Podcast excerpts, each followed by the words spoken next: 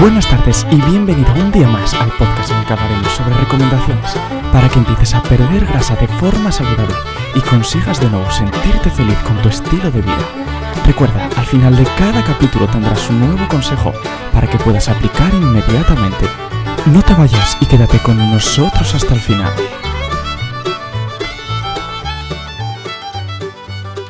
Buenos días y bienvenidos un día más a todas aquellas personas que estáis comenzando a entrenar o no lo habéis hecho. Y entre vuestros objetivos está la pérdida de grasa. En el capítulo de hoy vamos a hablar sobre un error que se comete muy a menudo, y es pensar que comer menos te va a ayudar a perder más grasa. Cuando la realidad es que esto puede tener un poco de relación, pero no es exactamente así. ¿Por qué te digo que es un pensamiento erróneo? Pues por una simple razón. Es cierto que si al final tú comes menos de lo que gastas, vas a perder más peso. Pero también es cierto que ese peso no tiene por qué ser grasa.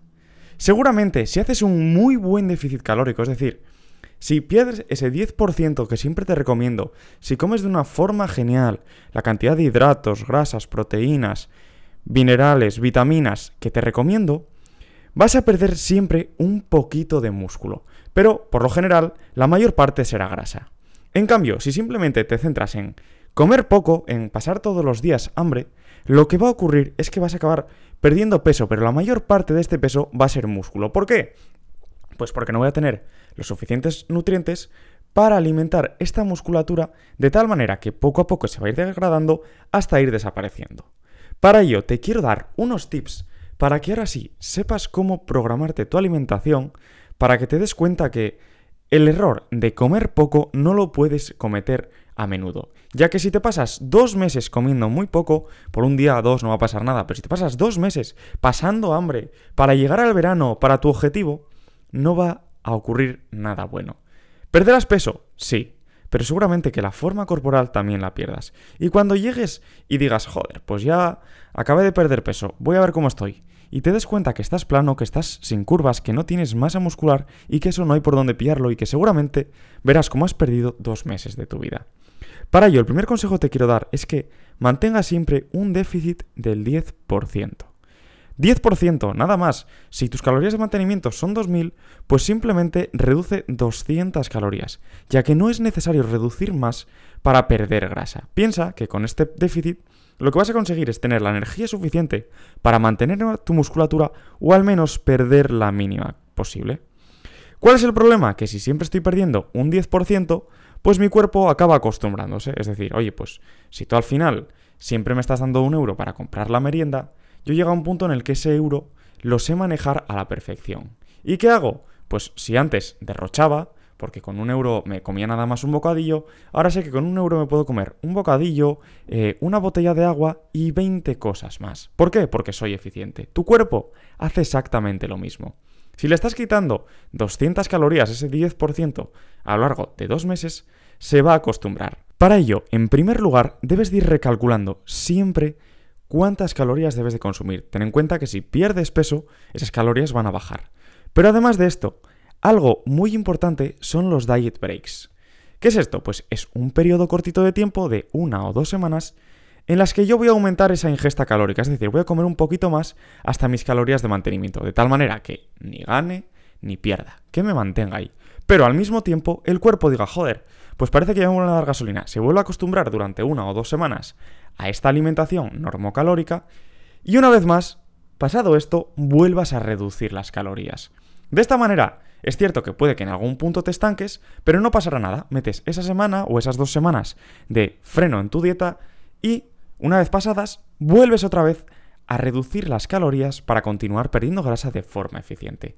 ¿Esto cuándo lo hago? Pues por lo general se realiza cada 12 o 14 semanas, dependiendo principalmente de tu experiencia. Pero si es la primera vez que buscas perder grasa, te recomiendo esperar hasta las 14, no hace falta ni siquiera que lo acortes.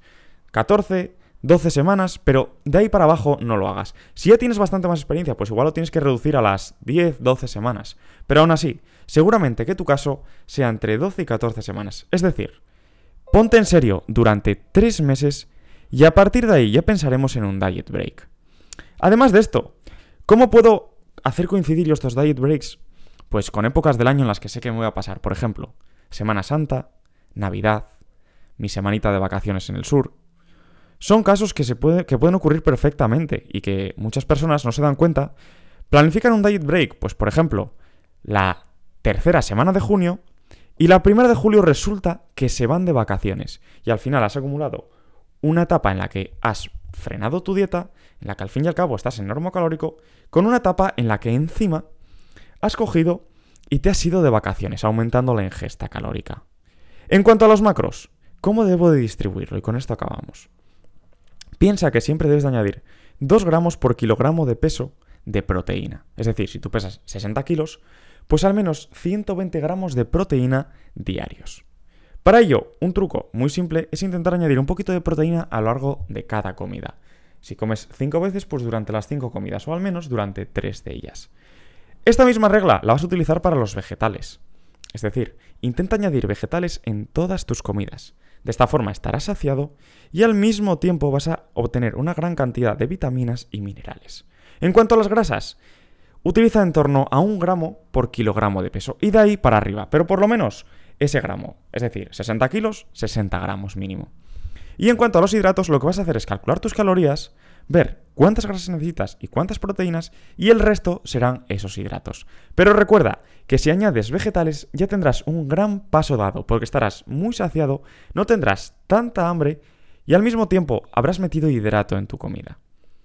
Por último, ¿cuántas piezas de pescado? Porque es muy fácil hablar de la proteína, pero no sabemos si carne, si pescado, si garbanzos, si lentejas. Yo iría en torno a las 2, 3 piezas de pescado semanales, combinando tanto pescado blanco como pescado azul.